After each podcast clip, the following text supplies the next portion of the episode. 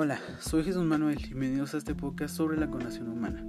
Los científicos han tratado de clonar al humano para, para tener dos finalidades bien definidas, que son la reproducción del organismo mediante la duplicación del genoma y la finalidad terapéutica, que incluye la clonación de órganos y tejidos para transportar a otras personas y sustituir cadenas de genes anormales por otros sin anomalías.